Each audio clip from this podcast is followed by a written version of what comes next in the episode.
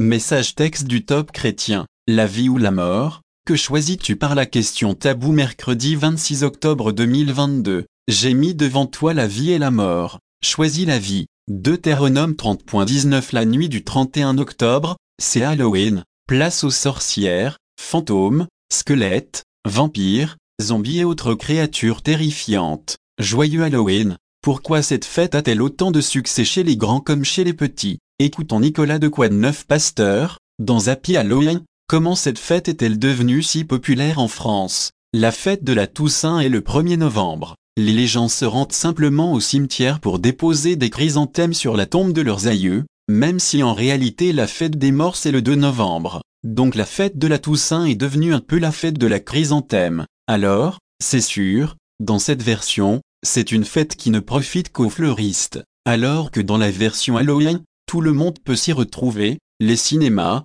les entreprises de confiserie, de maquillage, de déguisement, les bars, les clubs, et j'en passe. Au passage, tu savais que Halloween est la contraction de Halloween, qui signifie littéralement la veille de tous les saints, c'est-à-dire la veille de la fête de la Toussaint. Bref, dans la version de base, il n'y a pas d'escalade à la chrysanthème, tandis qu'avec Halloween, d'une année à l'autre il faut faire mieux, du moins faut faire pire, toujours plus effrayant, plus terrifiant, plus épouvantable. Il suffit de taper Halloween sur YouTube pour voir des dizaines et des dizaines de vidéos de maquillage et de costumes tout plus effrayants les uns que les autres. Pourquoi aime-t-on tant cette fête? D'où vient ce goût, cet enthousiasme pour son côté glauque? C'est fun, c'est tout, c'est juste pour rigoler? Je vois et je me demande justement si le problème n'est pas là, on veut du divertissement, on veut s'amuser, on veut faire la fête.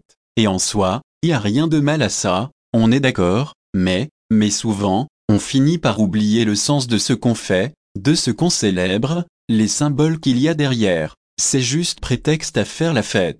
C'est pourtant intéressant de connaître la signification des choses. Dans la tradition originale, Halloween était la fête du dieu Samin. Les déguisements servaient à retrouver la paix avec les esprits, à conjurer le mal ou encore à essayer de tromper la mort. Cette célébration celtique marquait l'entrée dans la saison sombre. C'était une fête de transition et d'ouverture vers l'autre monde, celui des dieux et des morts. Ainsi, les vivants pouvaient rencontrer les défunts et les défunts pouvaient passer dans le monde des vivants pour y retrouver des êtres chers le temps d'une nuit. La frontière entre le monde réel et le monde des esprits semblait alors disparaître. Alors c'est sûr, plus personne ne s'attend aujourd'hui à rencontrer un mort le soir d'Halloween, ni à entrer en contact avec des esprits, après tout, il n'y a aucune preuve que ces derniers existent, diront certains. Et pourtant, il suffit de taper le mot esprit sur YouTube pour voir le nombre de personnes qui ont fait des expériences paranormales, et surtout le nombre de vues de ces vidéos. Il y a une vraie attirance, un vrai engouement pour ces phénomènes. Mythe ou réalité. Personnellement, ayant déjà participé à des séances de délivrance, d'exorcisme si tu préfères, je ne recommande pas du tout de jouer avec tout ça, mais vraiment pas du tout, il y a des risques certains. Ah si je t'assure, et pour ceux ou celles qui auraient cliqué sur la mort, nous prions pour vous et nous vous encourageons à aller de toute urgence sur notre site jeveuxmourir.com. Nous ferons tout pour vous aider à retrouver le désir et le goût de la vie, en toute confidentialité et avec beaucoup de respect. Vous êtes tellement précieux pour Dieu et pour nous.